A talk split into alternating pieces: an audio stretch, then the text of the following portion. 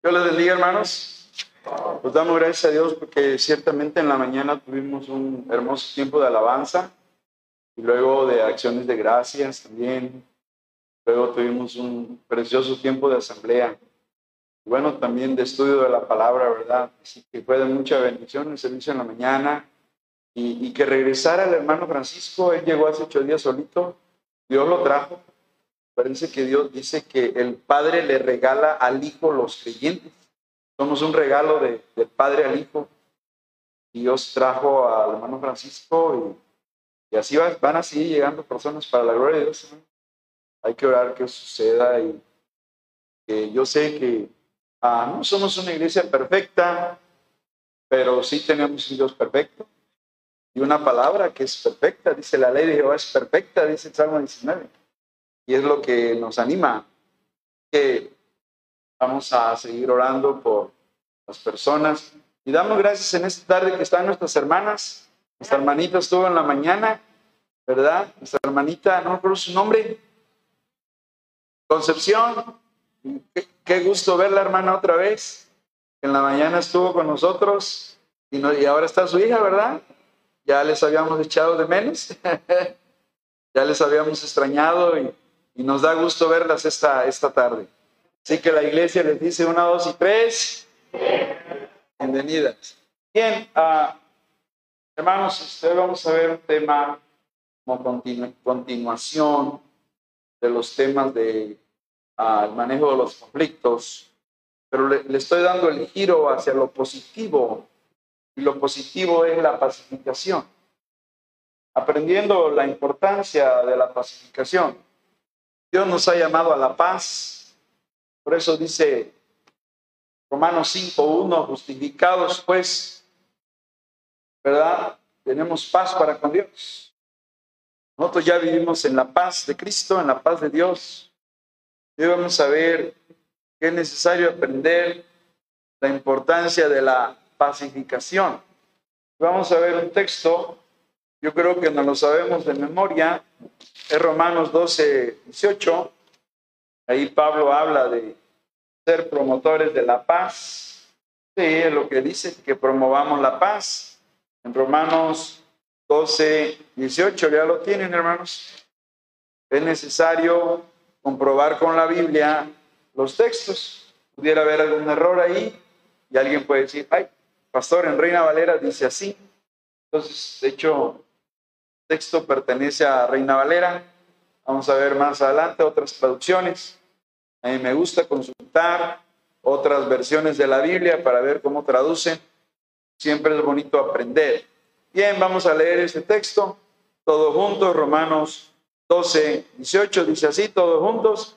Si es posible, en cuanto dependa de vosotros, está en paz con todos los hombres. Palabra del Señor. Le pedimos a Dios una oración. Nuestro Padre, le damos gracias porque eres bueno, eres amoroso, Señor.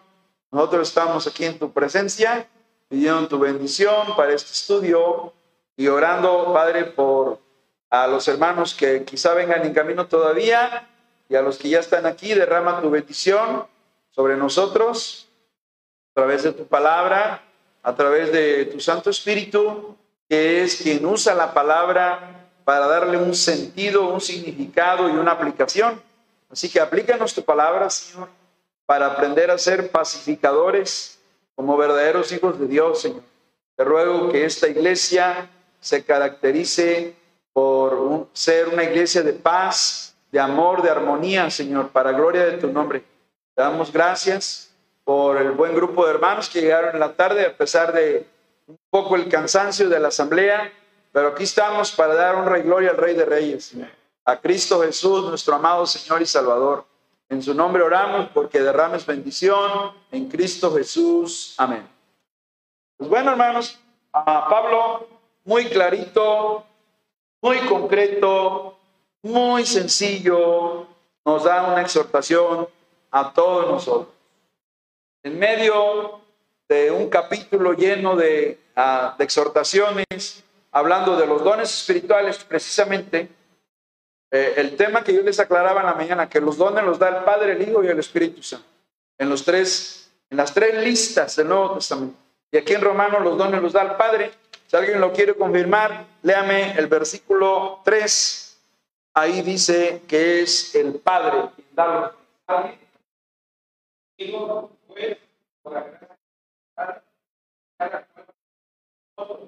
que no tenga más alto concepto de sí que el que quiera, que, el que debe tener, sino que piense de sí con cordura, conforme a la medida de fe que Dios repartió a cada uno. Ok, habla de Dios como el sujeto allí y de ahí empieza a hablar de los dones, de cómo Dios ha repartido.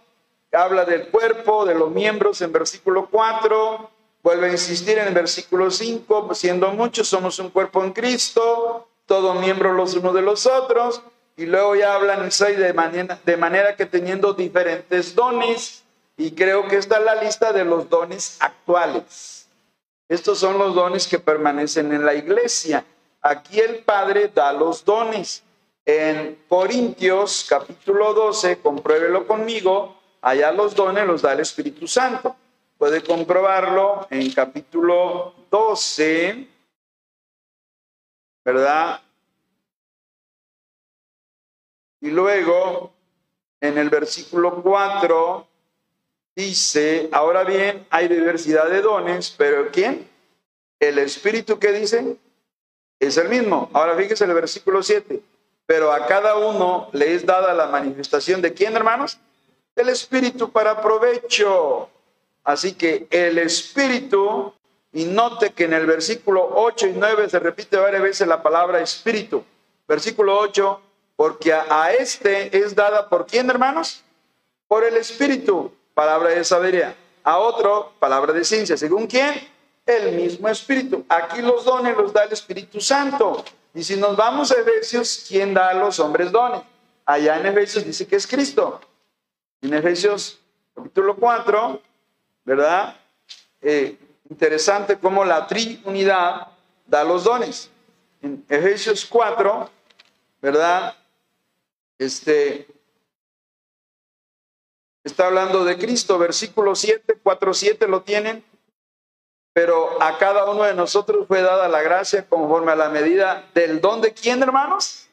De Cristo. Por lo cual dice, subiendo lo alto, llevó cautiva la cautividad. Ese es Cristo que llevó cautiva la cautividad. Y ese mismo versículo dice, después de la cautividad dice, y dio dones a quién? A los hombres. ¿Y quiénes hizo eso? Cristo. Ve cómo el Padre, el Hijo y el Espíritu reparten los dones. Interesante. Pero volvamos a Romanos 12, 18, porque después de los dones, Pablo da una serie de consejos, exhortaciones, tocante a, cómo tratar con los inconversos. Propiamente el tema desde el 14 hasta el 21 es cómo llevarse con los inconversos, cómo relacionarse con los inconversos. Por eso dice en el 14, bendecid a los que os persiguen, bendecid y no maldigáis, nada de echarles imprecaciones. Luego, gozaos con los que se gozan, llorad con los que lloran, unánimes entre vosotros, no altivos, sino asociándonos con los humildes, no seáis sabios en vuestra propia opinión, no paguéis a nadie mal por mal, por mal, es decir, no a las venganzas, procura lo bueno delante de todos los hombres. Y ahí viene la tremenda exhortación del 18. Si es posible, en cuanto dependa de vosotros, ¿qué dice? Estad en paz con todos los. O sea, a Dios le, le interesa que los cristianos seamos promotores de la paz. Se dice que los conflictos, hermanos, son parte normal de la vida. Yo les pregunto, ¿quién no los vive? ¿Qué persona en este mundo dice, a mí todo me va de maravilla? Yo no tengo ningún problema. Que nos pase la fórmula, ¿verdad? No? Pero los conflictos son parte de la humanidad. Mientras vivamos rodeados de personas, vamos a encontrar que sus opiniones van a chocar contra las nuestras y las nuestras con las de otros. nos vamos a dar cuenta que en medio de esta relación con las personas, a veces vamos a tener la tendencia a escapar para no fomentar una serie de más problemas. Es decir, que hay una reacción de huida cuando alguien tiene conflictos con otras personas. Se aparta, se retira, se aleja, pero de acuerdo a la Biblia, entre cristianos esa no es la solución. Más adelante lo vamos a ver. Les anticipo que estoy utilizando ante todo la palabra de Dios, pero también un libro de un pastor que viaja aconsejando iglesias. El pastor se llama Ken Sandy, escribe Sandy. Ken Sandy aconseja eh, y promueve el tema de la pacificación. Así que ah, hay que reconocer que cada persona tiene una idea de lo que es la palabra conflicto. La respuesta casi, si yo les preguntara, ¿qué es para ustedes la palabra conflicto? Me dirían, problema, riña, enfado, malestar, incomodidad. O sea, palabras negativas se asocian con la palabra conflicto. Pero, de acuerdo a la Biblia, también podemos aprender que el conflicto no siempre tiene que ser doloroso o destructivo. Podemos aprender con la Biblia a resolver los conflictos a la manera de Dios. Podemos verlos como oportunidades para crecer, para madurar. Y un gran ejemplo viene a mi mente en este momento, José, hermanos. José en Egipto pudiera haberse llenado de amargura ante el daño tan grave que le hicieron sus hermanos, ¿sí o no, hermanos? O sea, ¿qué hicieron? Lo echaron a un pozo, luego de ahí lo vendieron, engañaron al papá que un animal lo había destrozado, engañaron al papá, se ganaron una lana, un dinerito, lo vendieron, o sea, prácticamente acabaron con él, lo desaparecieron, hermanos. Y eso es un delito muy grave. Y José pudiera haber guardado un resentimiento, un coraje, un enojo por el daño que le hicieron a haberlo separado de su papá, de la familia y haberlo vendido a unos extraños, hermanos. Sin embargo, la Biblia nos muestra que José perdonó a sus hermanos y lloró delante de ellos, hermanos. Qué tremendo. O sea, ese cuadro que se ve allá en Génesis 40, 41, 42. Tiene que verse un cuadro dramático, quebrantador ante un José que era un verdadero hombre de Dios. Porque donde José se paraba, Dios bendecía a los que estaban con José. ¿Cierto, no, hermano? Potifar fue bendecido, sus haciendas, sus riquezas. Gracias. Cuando José se paró al lado de Faraón, Dios bendijo a Egipto, hermanos. Porque era un hombre de Dios, pero era un hombre maduro que había aprendido a perdonar había aprendido a resolver los conflictos. O sea que el conflicto no se tiene que volver rencor o resentimiento, el conflicto se puede volver perdón y reconciliación. Y es lo que tenemos que aprender nosotros, que el conflicto puede tener una parte positiva, bíblica, sanadora, diría yo, en el buen sentido espiritual. Y que vamos a ver esta tarde, ahí se respondió aquí en esta computadora, la palabra conflicto, el cristiano y el conflicto. ¿Qué dice Juan 16, 33? Déjenme ver si lo puedo mencionar.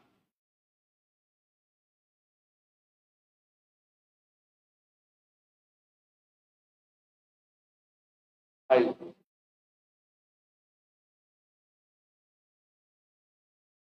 Ahora. Eh, ¿Qué dice Jesucristo en Juan 16, 33, hermanos? ¿Alguien?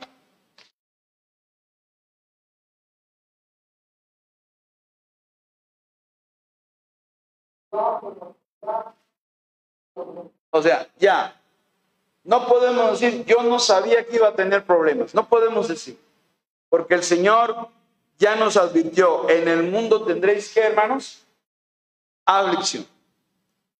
Y muchas aflicciones vienen a causa de los conflictos. Tenemos que aprender, esto es lo que nos enseña eh, una gráfica de los tipos de conflicto, hermanos. Empezando, ahí se me movió la manita, debería estar a la, delante del área azul. El, hay conflictos de relación entre las personas. No se llevan bien. Ese es un tipo de conflicto. Conforme al reloj, hermanos, por acá. ¿Conflictos de qué? De datos. Es que no me dijeron, no me informaron. Y cuando, cuando hay mala comunicación, se dan los problemas. ¿Cierto o no? Se dan los problemas. En el trabajo, si, los empleados no le comunican al patrón, va, puede haber problemas o viceversa. Esta semana le dije a mi maestro de sexto, oye, se reunieron la mamá de sexto. Ah, por favor, infórmame, quiero ver juntas. Ah, sí, discúlpeme. Se disculpó. Bueno, está bien, se disculpa. la próxima vez infórmame, porque yo necesito saber, pues, qué está pasando en la escuela. Como que hay una reunión y yo no lo sabía. O sea, falta de comunicación. Aquí se llama falta de datos. No me dio el dato. ¿Sabe qué, director? Hoy va a haber una reunión de la... Ah, gracias. Le agradezco que me estés informando. Cualquier situación, infórmame. Y eso es frecuente en las escuelas. Los maestros toman decisiones y se olvidan. Ah, tengo que estar, hey, maestra, le pido que por favor me informe. Ah, sí, sí, director. Ah, ok. Porque la, si sucede algo, que Dios no lo quiera, un accidente, algo, primero van a la cabeza. Y yo puedo así, mire, lavar mis manos. A mí no me informaron. Y eso, es legal. Mientras no me informen, no tengo responsabilidad.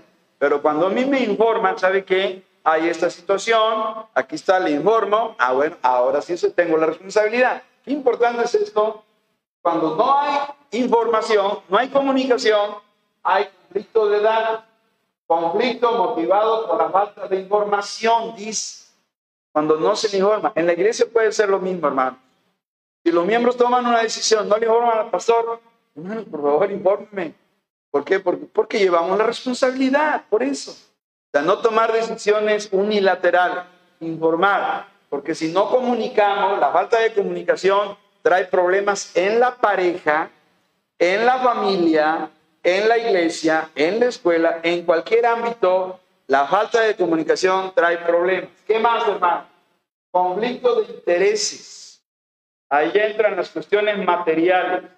Dice conflicto sobre elementos materiales, de obtenerlos o necesidades personales. Ups, ahí ya se va, ya se vuelve más complejo, ¿no?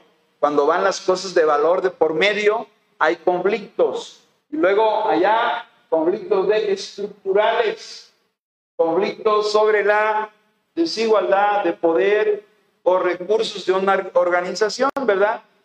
Cuando en una empresa Puede ser la iglesia, donde los beneficios nomás se cargan a un lado y no, no, no benefician de manera equitativa. Ahí puede haber conflictos estructurales, ¿verdad? Eso pasó en Hechos capítulo 6, quiero que lo sepan. Porque había viudas judías, pero que vivían en Grecia, que no se les estaba dando el apoyo. Entonces empezó a haber murmuración, lo dice Hechos capítulo 6 lo rápido los apóstoles organizaron, cómo vamos a solucionar. Aquí hay un conflicto. Eh, yo les dije hace ratito que el conflicto no tiene que ser doloroso ni destructivo, puede ser de bendición cuando nos unimos para solucionarlos. ¿Se acuerdan que aprendimos que atacar el problema y no la persona?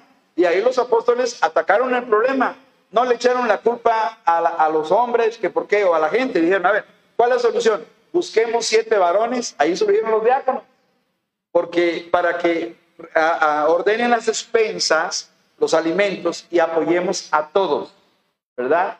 Para que no se cargue la balanza a un lado, para que de manera equitativa ayudemos a todos los necesitados. Y se solucionó el problema y, la iglesia siguió creciendo porque hubo una buena administración. Ahí hubo conflictos estructurales, hermanos, en cuanto a la, la manutención de las viudas de origen griego, las judías nacidas en Grecia que vinieron a Jerusalén. Y luego, conflictos de valores. Ahí es cuando hay fraude, cuando hay engaño, cuando hay mentira, cuando hay deshonestidad. Se dan los conflictos, hermanos. Cuando hay los, valores.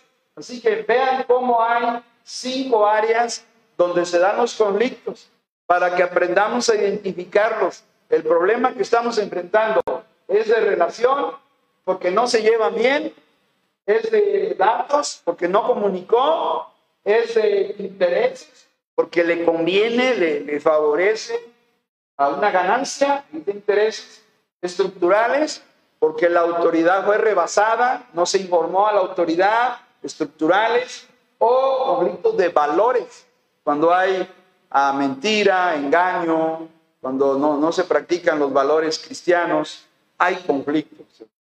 Así que eso es, hay que ir entendiendo esto. A mí me ayudó, hermano, me ayudó. Mira, yo, yo no hubiera, pero al estar leyendo a este pastor Ken Sandy, a cómo él, mira, cómo él analiza bien y, nos da, en base a sus años de experiencia, aconsejando iglesias, aconsejando, él, él, es abogado también, y, y dice, muchas parejas a punto del divorcio estaban en conflicto, las aconsejamos, se reconciliaron, se, solucionó el conflicto entre la pareja, en iglesias había división, las aconsejamos y se reconciliaron los miembros, o sea, ha apoyado a bastantes iglesias.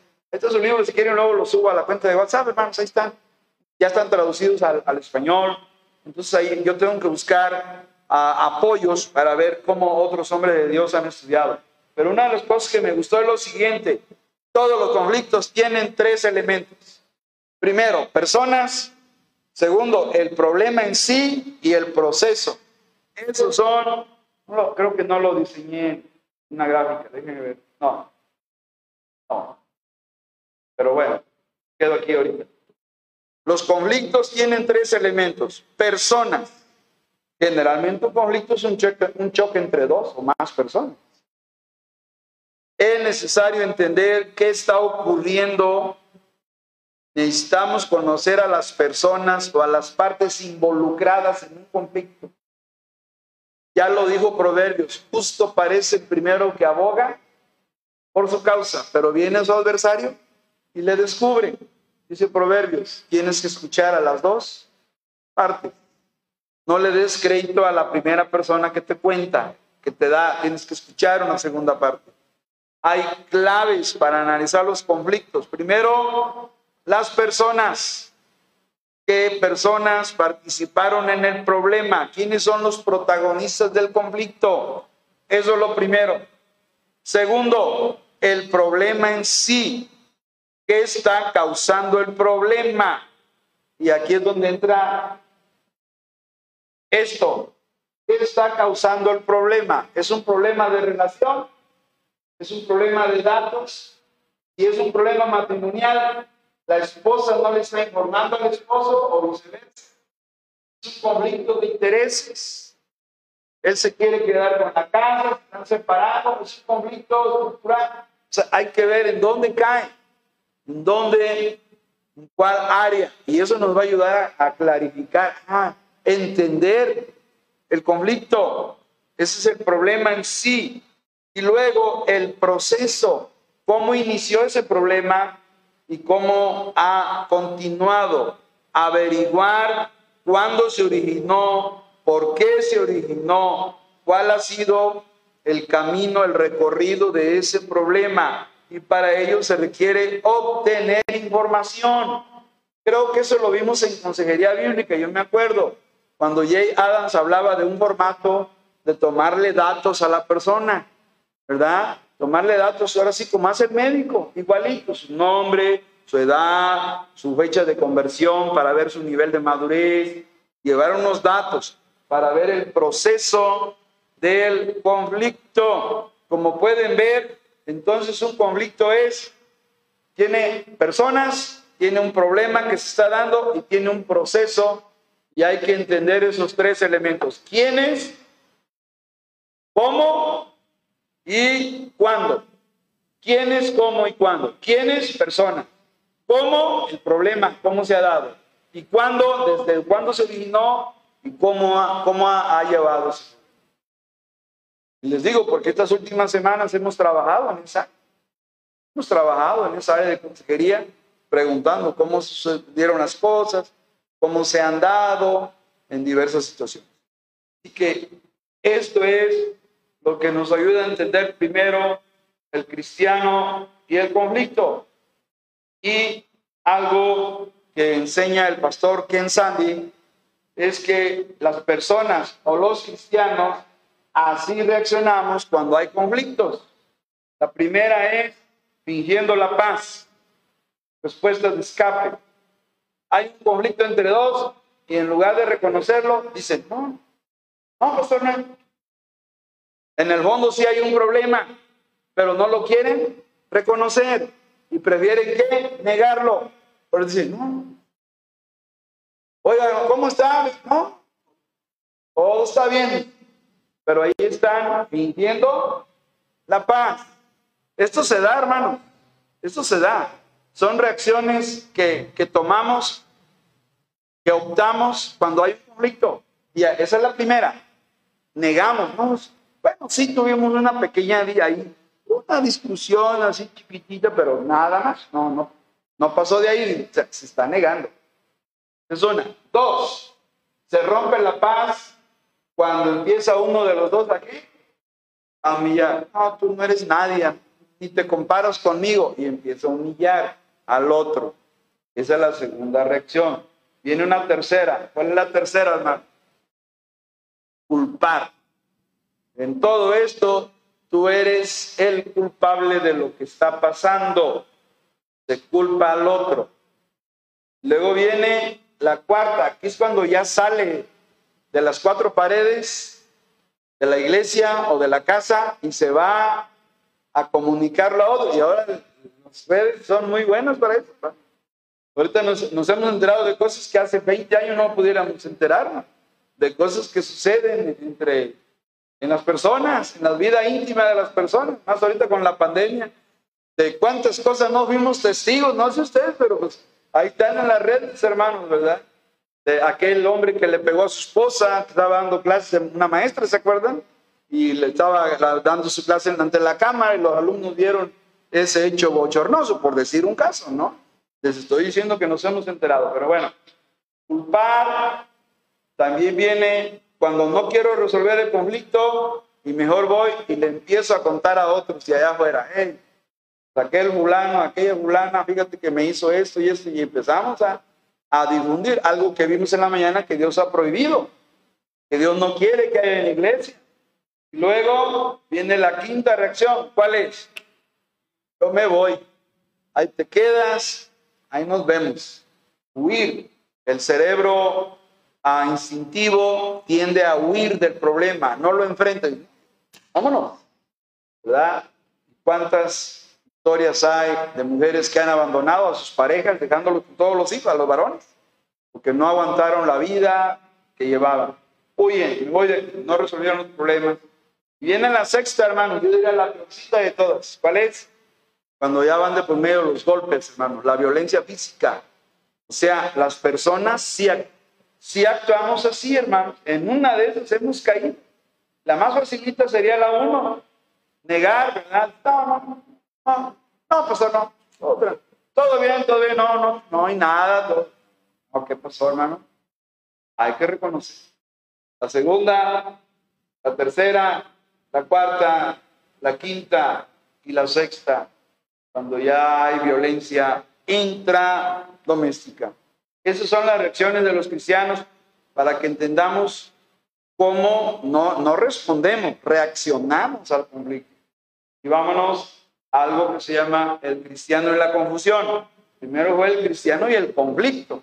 Aquí la, la letra C es la que guía. Conflicto, ahora confusión. ¿Cuál es la confusión?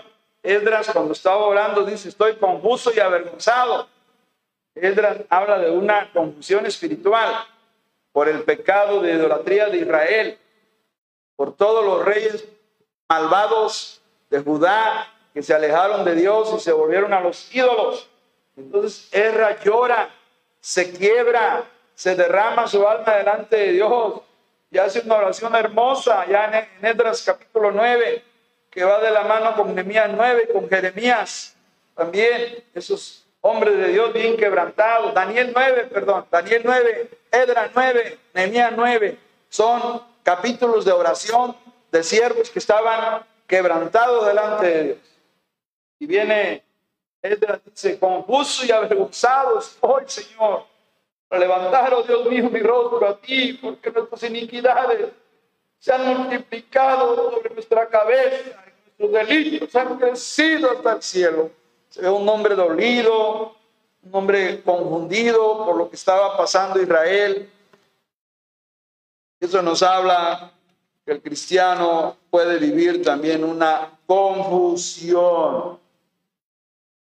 Como hijos de Dios, hermanos, no podemos librarnos de los conflictos.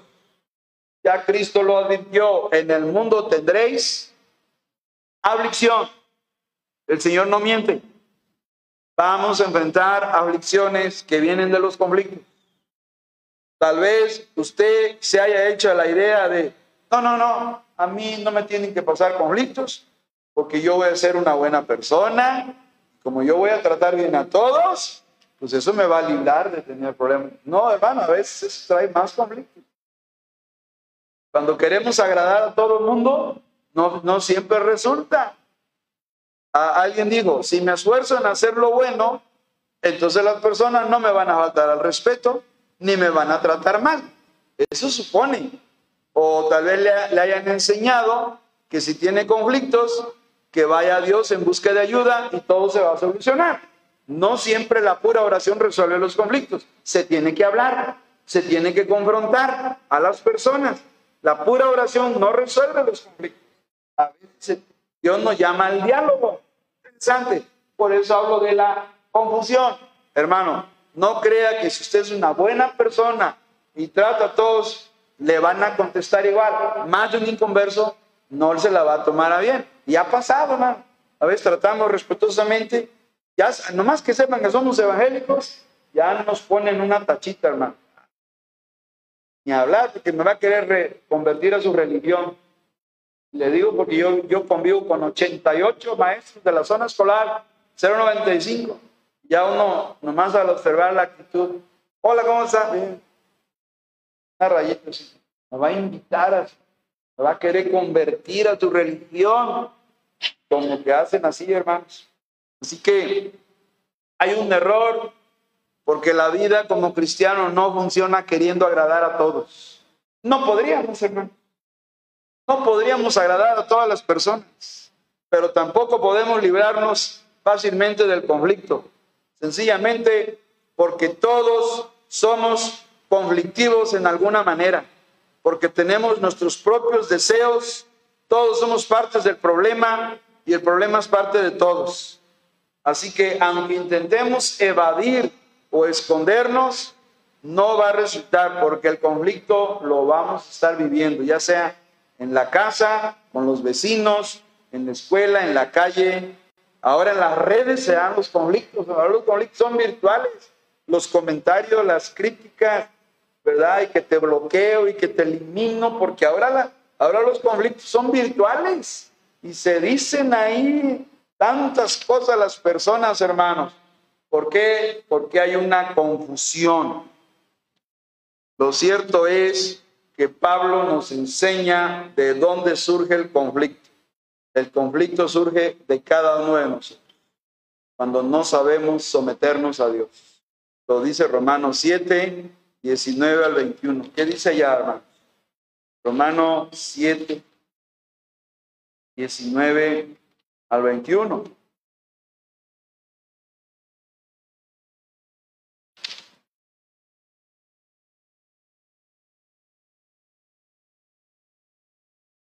En una radiografía, veámoslo así, hermanos, que Pablo hace de su propia vida espiritual antes de conocer el poder del Espíritu Santo en su vida. Es la vida en la carne, el control de la carne. Eso es Romanos 7, la vida en la carnalidad. Pablo declara unas tremendas verdades de cómo funciona la naturaleza caída de los cristianos Romanos 7, 19. ¿Lo tenemos, hermano?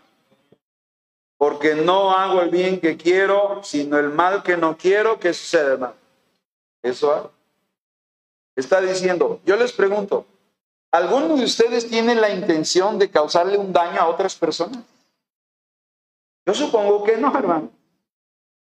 Voy a conceder, el, dicen, el beneficio de la duda.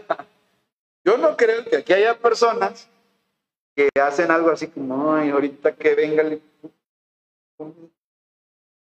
Dice, no hago el bien que quiero, sino el mal que no quiero, eso No es que no es que tengo la intención de hacer el mal, sino que de manera natural, carnal, hago el mal que no quiero hacer, es lo que hago.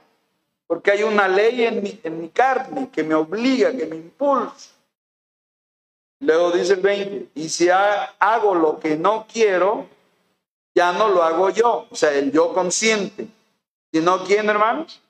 Sino el pecado, la naturaleza vieja. Ese es el pecado que mora en mí. 21. Así que, cuando Pablo dice así que, va a dar una conclusión adelantada. Aquí en este caso una conclusión adelantada. Así que, queriendo yo hacer el bien, hallo esta ley. ¿Y cuál es esa ley interna espiritual? Que el mal que está en mí. O sea, hay que reconocer. Hay, hay una naturaleza que le lleva a la contraria a Dios.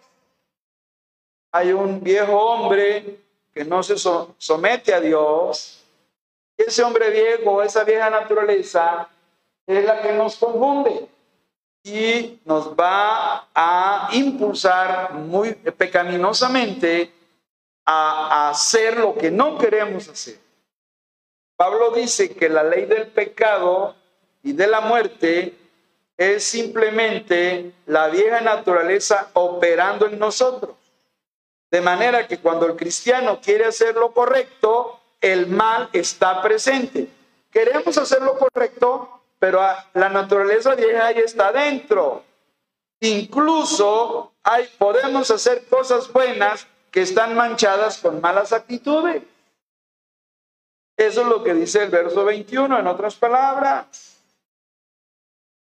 Y les tengo que decir que lamentablemente el conflicto invade también las relaciones entre cristianos, así como cualquier otra de las relaciones humanas. Las relaciones humanas son generales, pero aquí en la iglesia tenemos relaciones cristianas como hermanos, como hijos de Dios, y el conflicto está presente si no le damos una solución. Así que hay que quitarnos esa confusión de creer que ser bueno con todos, agradar a todos, ya nos va a evitar los conflictos. De ninguna manera, hermanos. Me voy al punto 3, que es el mejor Se llama el cristiano y la conciliación. El cristiano y el conflicto, el cristiano y la confusión, el cristiano y la conciliación, que es sinónimo de pacificación. Volvemos al gran texto poderoso de Romanos 12, 18, donde comenzamos. Ahí volvemos. Y ahí tenemos algunas traducciones de ese versículo. Reina Valera en la pared de ladrillo. Si ya lo leí. Ya una traducción, pon tu parte para la paz. Abajo dice vivir en paz con todos. De este lado, tener paz con todos los hombres. O sea, promover la paz. A eso nos ha llamado Dios. Los cristianos podemos aprender a conciliar las diferencias transformando el conflicto en una oportunidad de crecimiento. Como hijos de Dios podemos vencer la mala actitud y aprender a vivir en armonía. En vez de enojo, dar lugar al amor. En vez de resentimiento, permitir que la misericordia, el perdón y la sabiduría de Dios nos ayuden a resolver el conflicto. En la Biblia, Dios nos muestra una manera bien poderosa de responder al conflicto. Y esa manera es en tener un entendimiento profundo del Evangelio.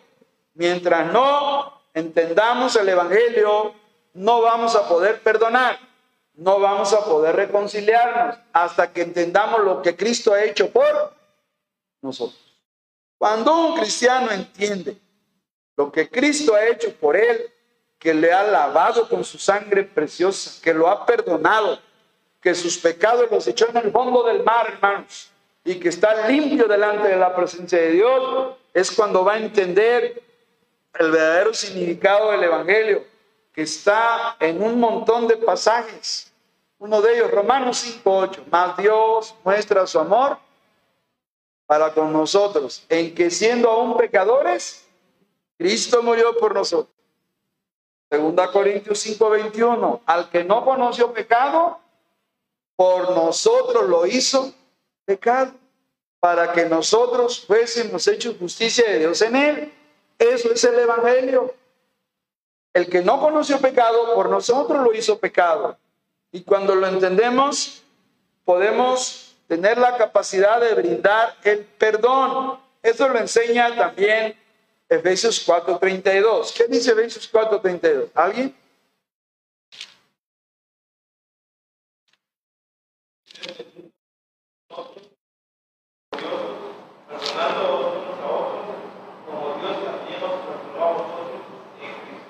Vean cómo el apóstol Pablo ah, se basa en la obra de Cristo para que el cristiano aprenda a ser benigno, para que los cristianos aprendan a ser misericordiosos, para que los cristianos aprendan a perdonar unos a otros. Pablo dice, como Dios también os perdonó a vosotros en Cristo. Y eso es el Evangelio, el perdón de Dios. O sea, que Cristo es el ejemplo, hermanos. Cristo es el modelo en la manera en que Él a nosotros nos aplica el perdón, en esa magnitud, en ese ejemplo, debemos tener la misma disposición para perdonar, como Dios nos perdonó a nosotros. A lo largo de nuestra vida cristiana, Dios nos ha tratado con amor y misericordia, ¿o no, hermanos? Entonces, con ese amor, con esa misericordia que nos ha tratado Dios, pues Dios espera que cuando hay un conflicto estemos dispuestos a perdonar a los que nos ofenden, concederlo para que el conflicto no se haga más grande, para que el enemigo no tome ventaja. Eso le dijo Pablo a los corintios, que el enemigo no gane ventaja sobre vosotros, les dijo si no perdonaban al ofensor de Corinto. Eso es lo que les dijo. Así que es importante, hermanos, que aprender a conciliar o reconciliar nuestra diferencia se basa en el, en el significado profundo del Evangelio. Si un cristiano entiende bien el Evangelio, va a ser un cristiano perdonador.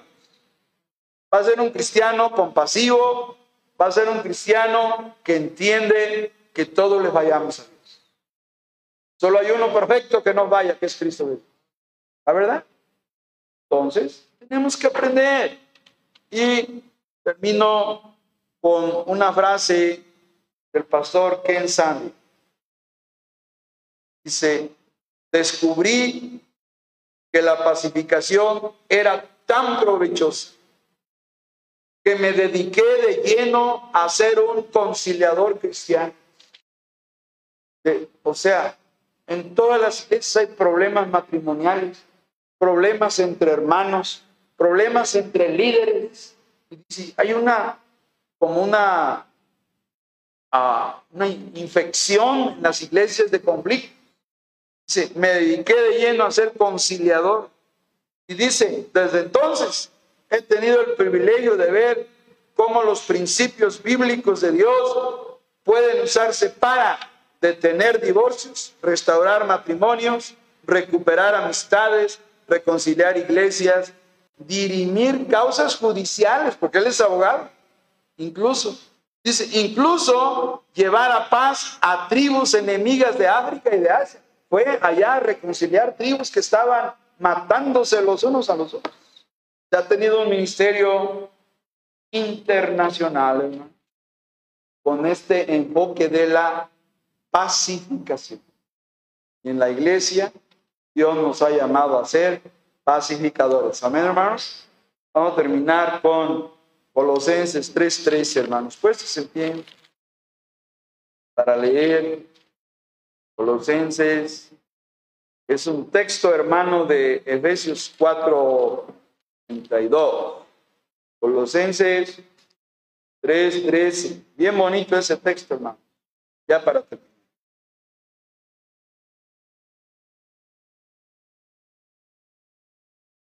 ¿Qué dice Colosenses 3:3, hermanos? Todos juntos dicen, soportándoos unos a otros y perdonándoos unos a otros. Si alguno tuviere queja contra otro, de la manera que Cristo os perdonó, así también hacedlo vosotros. Esa última frase, hermano. ¿A dónde nos lleva Pablo? Al Evangelio. ¿Qué sucedió en el Evangelio? Cristo nos perdonó, hermanos. Amén. Entonces Pablo dice, de la manera que Cristo les perdonó, Evangelio, ese es el, mensaje del perdón, de la manera que Cristo os perdonó, así también haced lo que vosotros. O sea, aprendemos a conciliar en base al mensaje de la cruz, al mensaje de la obra salvadora de Cristo. Así que hermanos, vamos a aprender a ser pacificadores, porque ya lo dijo Cristo Jesús, bienaventurados que los pacificadores, porque ellos y nada más ellos serán llamados hijos de Dios. Vamos. Te agradecemos, Padre, que hoy en un sermón temático podamos aprender de esos siervos tuyos les ha dado mucha sabiduría para estudiar estos temas.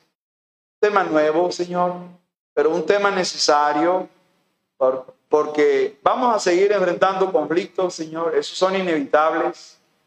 Y oramos de antemano que nos dé la victoria sobre ellos. Danos sabiduría, danos gracia, el poder del Espíritu Santo para resolver cualquier situación que se vaya presentando. Clamamos por victoria en Cristo Jesús.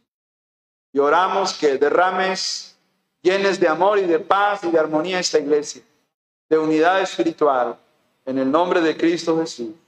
Amén. Gracias, Señor.